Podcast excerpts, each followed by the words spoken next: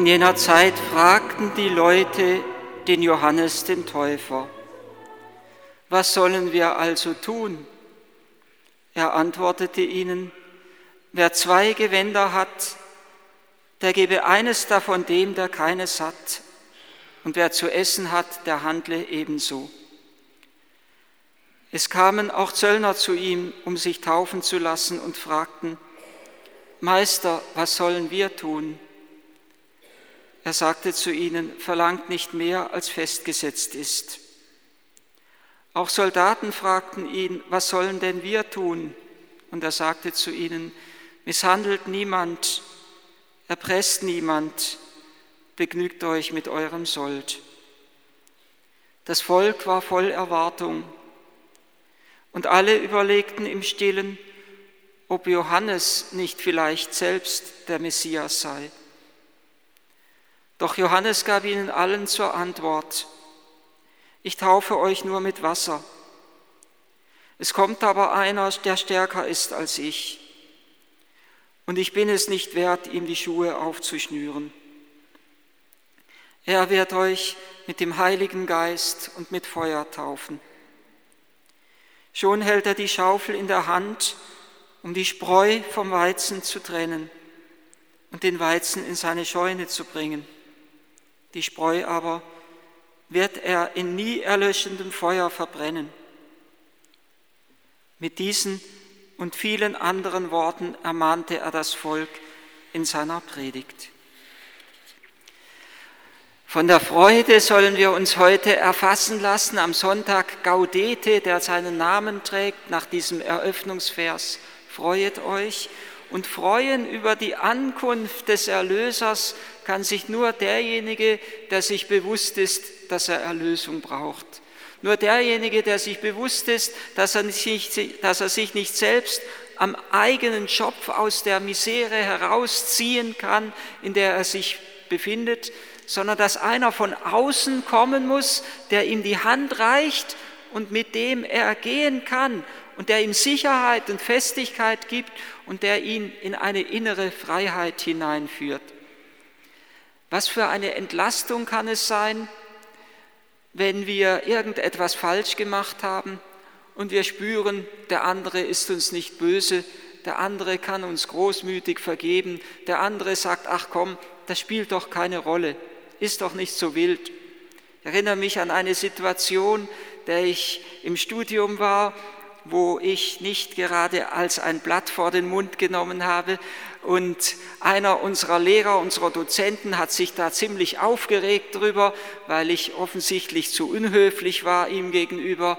Und er hat sich beschwert über mich bei unserem Studienleiter. Und der Studienleiter kam zu mir und hat von mir verlangt, ich muss zu ihm hingehen und muss mich entschuldigen. Das habe ich dann auch zähneknirschend getan. Man kann sich ja auch entschuldigen, wenn man irgendwie unhöflich ist, aber der andere schien nicht gerade großmütig vergeben zu wollen, sondern er sagte nur, es freut mich, dass du es einsiehst, mit strengem Ton, und bei der nächsten Prüfung habe ich es zu spüren bekommen. Da hat er ordentlich einen Druck ausgeübt und ich bin recht ins Schwitzen gekommen. Und ich erinnere mich an ein Wort von Heinrich Spähmann, dem Vater von dem großen Philosophen Robert Spähmann, der in der vergangenen Woche verstorben ist, der bei uns einmal ein Exerzitien, ein Einkehrtag gehalten hat und so tief das Wort gesagt hat, dass ich es nie mehr vergessen habe. Jesus hat in seinem ganzen Leben nie Durchsetzungsmacht gebraucht, um für sich selber irgendetwas zu erreichen. Er hat natürlich die Tempelreinigung vollzogen, da ging es um die Ehre des Vaters. Er hat nie Macht gebraucht, um uns unter Druck zu setzen. Er hat vielmehr das Wort gesagt, mein Joch drückt nicht und meine Last ist leicht. Und wir beten es ja, wir singen es ja immer wieder der, am Beginn der Marienwässe in dem großen Gesang, Tauet Himmel den Gerechten in, dem, in den Versen, die wir zu diesem Ruf, zu dem, zum Eröffnungsruf singen, sende das Lamm von deinem Thron, dass es die Erde beherrsche, singen wir dann, und dass es zerbreche das Joch unserer Knechtschaft. Da, wo Jesus der Herr ist, da wird die Gewaltherrschaft des Bösen, die über unserem Leben, drohend über unserem Leben steht, zerbrochen. Da wird der Mensch in eine größere innere Freiheit gesetzt. Und genau das ist es, was Johannes der Täufer im Schoß seiner Mutter Maria erlebt und erfahren hat. Elisabeth bezeugt es, als Maria kommt mit Jesus in ihrem Schoß, da sagt Elisabeth, als das Kind, als in meinem Schoß deinen Gruß hörte, da hüpft es auf vor Freude. Da, wo Jesus kommt, da spürt der Mensch Freiheit. Da merkt er, dass der andere nicht Lasten auf mich legt. Es gibt ja Menschen, ihnen geht's, vielleicht geht es ihnen auch so, vielleicht kennen Sie auch so Menschen, wenn die in einem, in einem in die Nähe kommen, denkt man, um Gottes Willen, was will der schon wieder von mir? Die legen einem Lasten auf die Schultern. Und es gibt Menschen, da geht einem innerlich das Herz auf in deren Nähe. Da fühlen wir eine große innere Freiheit. Die Kirchenväter haben oft gesagt, dass in dem Moment, wo Jesus wo Johannes im Schoß seiner Mutter Elisabeth zum ersten Mal Jesus begegnet ist, dass da in dem Moment er befreit wurde von der Erbschuld, dass in dem Moment eine drückende Last, die auf uns Menschen liegt, von ihm genommen wurde, dass er so aufhüpfen konnte. Wir beten, wir hören es wieder in der Weihnachtsnacht, du zerbrichst das drückende Joch, das Tragholz auf unseren Schultern, den Stock des Treibers. Da, wo Gott kommt, da wird die Macht und die Gewalt des Bösen in uns und über unserem Leben zerbrochen. Du zerbrichst das drückende Joch, das Tragholz auf unserer Schulter und den Stock des Treibers. Denn ein Kind ist uns geboren, die Herrschaft ruht auf seiner Schulter. Da, wo Jesus der Herr ist, da kann der Mensch aufatmen. Das ist es, was Johannes erfährt im Schoß seiner Mutter Maria. Das ist es, was ihn eine große innere Freiheit hineinversetzt. Und ich würde sagen, er erfährt nicht nur Befreiung in dem Moment, sondern er erfährt Erlösung. Ich würde sagen, Erlösung ist noch mehr als Befreiung. Er erfährt nicht nur, dass irgendetwas, eine schwere Last von ihm genommen wird, sondern er erfährt auch noch, dass Jesus Gnade mit sich bringt. Erlösung heißt, dass der Mensch herausgelöst wird aus seiner Verbannung, in die er hineingeraten ist, in die Sünde. Dass er herausgenommen wird aus seiner Isolation, dass er wieder in die Begegnung und in die Gemeinschaft mit Gott eintreten darf. Später gibt Johannes der Täufer dann das Zeugnis und sagt, der Freund des Bräutigams freut sich, wenn er die Stimme des Bräutigams hört und diese Freude hat sich jetzt für mich erfüllt. Johannes sagt das in dem Moment, als sie zu ihm kommen und ihm sagen, du Johannes, stört es dich eigentlich nicht, dass jetzt alle Jesus nachlaufen und offensichtlich nicht mehr zu dir kommen? Und da sagt Johannes, der Freund des Bräutigams, als den er sich selber bezeichnet, der freut sich doch, wenn er die Stimme des Bräutigams hört und wenn gleichsam Braut und Bräutigam zueinander gefunden haben. Diese meine Freude hat sich jetzt erfüllt. Johannes freut sich, wenn der Erlöser zu dem erlösungsbedürftigen Menschen, wenn der Heilige zu dem Sünder kommt, um nicht nur Sünde von ihm zu nehmen und ihn leer und isoliert zurückzulassen, sondern um ihm auch noch Gnade und Barmherzigkeit zu schenken. Johannes der Täufer lebt ganz und gar aus der Erfahrung der Freude, die er gemacht hat im Schoß seiner Mutter Elisabeth. Das ist die grundlegende Erfahrung seines Lebens. Und diese Erfahrung trägt ihn durch das ganze Leben hindurch.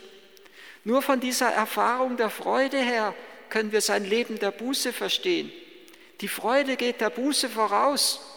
Es ist keine zähneknirschende Buße, sondern es ist eine Buße an Verzicht, der, den er gerne leistet, weil er weiß, dass er nicht Selbstverachtung ist, sondern weil dieser Verzicht ihn in eine größere Christusnähe hineinführt, weil dieser Verzicht ihn in eine innere Haltung der vollkommenen Verfügbarkeit für das Wirken des Heiligen Geistes hineinführt, Und in dieser Kraft und dieser Dynamik des Heiligen Geistes will er ja stehen und will er ja leben. Und genau diese Freude, diese Erfahrung der Freude ist es, die wir dringend zurückgewinnen müssten in der Kirche. Wenn wir diese Erfahrung, dass die grundlegende Begegnung mit Gott Freude ist, nicht zurückgewinnen, können wir keine glaubwürdigen Zeugen für Christus sein. Und dann können wir niemand für Gott begeistern. Diese Freude ist es, die sichtbar wird beispielsweise im Lächeln der Mutter Teresa. Ich sage immer wieder, man müsste eine Doktorarbeit schreiben und ich meine das ganz, ganz ernst. Ich bin überzeugt, dass man über das Lächeln der Mutter Teresa eine Doktorarbeit schreiben könnte. Dass man dieses Lächeln wirklich entdecken könnte, dass es, dass es sich lohnen würde, dieses Lächeln zu entdecken. Denn wer sich mit, seiner, mit ihrer Biografie beschäftigt, der weiß natürlich, dass es ihr keineswegs immer zum Lachen zumute war und dass ihr Lächeln nicht daher kommt, dass sie immer auf Wolke 7 schwebt, sondern dass ihr Lächeln eine innere Entscheidung für Christus ist. Sie sagt ja sogar einmal das Wort, wenn es dir nicht zum Lachen zumute, wenn es dir nicht zum Lachen zumute ist, dann lächle. Besiege gleichsam das Dunkel in dir durch ein restloses Vertrauen auf Gott dass er alles umwandeln kann, dass er alles in der Hand hat, dass er alles zum Guten führt. Ihre Freude entspringt einer vollkommenen Hingabe. Sie sagt an anderer Stelle einmal das große Wort, was ich auch schon ein paar Mal zitiert habe, wenn ich einen Menschen traurig sehe, dann überlege ich mir immer, dass dieser Mensch Gott innerlich, wo er innerlich Gott gegenüber verschlossen ist. Sie selber hatte natürlich eine tiefe Traurigkeit, aber sie hat gelebt aus diesem, dieser inneren Entscheidung, ich möchte dem lieben Gott niemals etwas vorenthalten. Und deshalb konnte sie mitten in der Traurigkeit lächeln und anderen etwas schenken, was sie offensichtlich, wonach sie sich offensichtlich in ihrem Herzen und ihrem Leben selber sehnlichst, sie sehnlichst erwartet hat, dass sie Gott spüren kann. Das war ihr Schmerz, dass es Zeiten gab, wo sie ihn nicht spüren konnte. Trotzdem hat sie gelächelt. Trotzdem hat sie durch ihr Lächeln die Dunkelheit besiegt. Es gibt ein Lächeln, durch das wir die Dunkelheit besiegen können. Es gibt eine Freude, die allem Leid standhält. Ich habe vor einiger Zeit eine Predigt zum dritten Advent von Edzard Sharper gelesen. Und er beschreibt da eine Situation, wenn ich es recht in Erinnerung habe, wo kurz vorm dritten Advent irgendein Bekannter oder Freund von ihm sich das Leben nimmt. Und dann erfährt er, hört er im dritten Advent dieses Wort, freut euch. Und es kommt ihm vor wie ein mordsmäßiger Misston, wie eine Dissonanz. Zwei Erfahrungen, die aufeinander prallen. Die Erfahrung des unsagbaren Schmerzes und des Leids und dann dieses Wort zu hören, freut euch, noch einmal sage ich, freut euch. Aber dann hört er weiter, denn der Herr ist nahe. Der, der weiß, dass Gott nahe ist, der kann sich im allergrößten Leid noch freuen, weil er weiß, dass Gott alles in der Hand hat und dass Gott alles zum Guten führen kann. Auf dem Weg zu dieser Freude sind die Menschen, die in Scharen zu Johannes dem Täufer pilgern. Ich bin überzeugt, dass sie tief in ihrem Herzen erahnen, dass bei Johannes die Quelle der Freude ist. Ja, dass sie aus diesem Ruf zur Umkehr und zur Buße heraushören, dass das etwas ist, was sie nicht in eine größere Nacht und in eine größere Einsamkeit, sondern in eine tiefere innere Freude hineinführt. Und sie stellen sich Johannes ja geradezu zur Verfügung. Was sollen wir tun? Sag es uns. Das sagt man doch nur zu einem Menschen, dem man vertraut, von dem man weiß, das, was er mir sagen wird, hilft mir zu einem besseren, zu einem glücklicheren, zu einem frohen und freien Leben. Was sollen wir tun? Und Johannes sagt nicht, lasst alles zurück und folgt mir nach, so wie Christus einzelne Apostel in seine Nachfolge ruft, sondern er rät jedem eigentlich nichts anderes, als mitten in seiner Berufung ein heiliges Leben zu führen. Wer zwei Gewänder hat, gebe eines von dem, der keines hat. Er rät nicht nur den Zehnten zu geben, sondern 50 Prozent zu geben, mehr zu geben, weil er weiß, dass die Hingabe die Quelle unserer Freude ist. Glaube, dass es dringend notwendig ist, auch für, gerade für die Kirche unserer Zeit, dass sie die Erfahrung der Freude in Gott zurückgewinnt. Nur wenn sie innerlich froh ist in Gott, kann sie überzeugend das Evangelium in der Welt verkünden. Überarbeitung kann diese Freude erlöschen. So schreibt es in einem so heißt es in einem Schreiben über das Ordensleben, das vor vielen Jahren einmal von Rom herausgegeben wurde und das ich sehr gerne habe, dieses Schreiben. Und da heißt es, Überarbeitung kann diese Freude erlöschen. Ein Übereifer für verschiedene Dinge kann diese Freude geradezu uns vergessen lassen. Überarbeitung erlöscht sie, Übereifer lässt diese Freude in Vergessenheit geraten. Da, wo wir nur noch am Rödeln sind, wie ein Hamster im Rad uns drehen, da wird diese Freude in unserem Leben verdunkelt sich, so heißt es dann weiter in diesem Schreiben, gemeinsam Zeiten der Freude und der Entspannung gönnen, kann diese Freude neu beleben und stärken. Oder einmal zu lächeln über die eigenen oder die Fehler anderer, sich selbst nicht zu wichtig zu nehmen geradezu, sich interessieren, teilhaben an der Freude des anderen. Und als letztes heißt es dann, den morgigen Tag erwarten in der Hoffnung, dass mir überall der Herr begegnet. Das ist es, was uns stärkt in der Gelassenheit, im inneren Frieden und in der Freude. Dem morgigen Tag begegnen, in der Hoffnung, dass ich überall dem Herrn begegnen kann. Nur wo der Herr nahe ist, kann mein Herz froh und frei werden.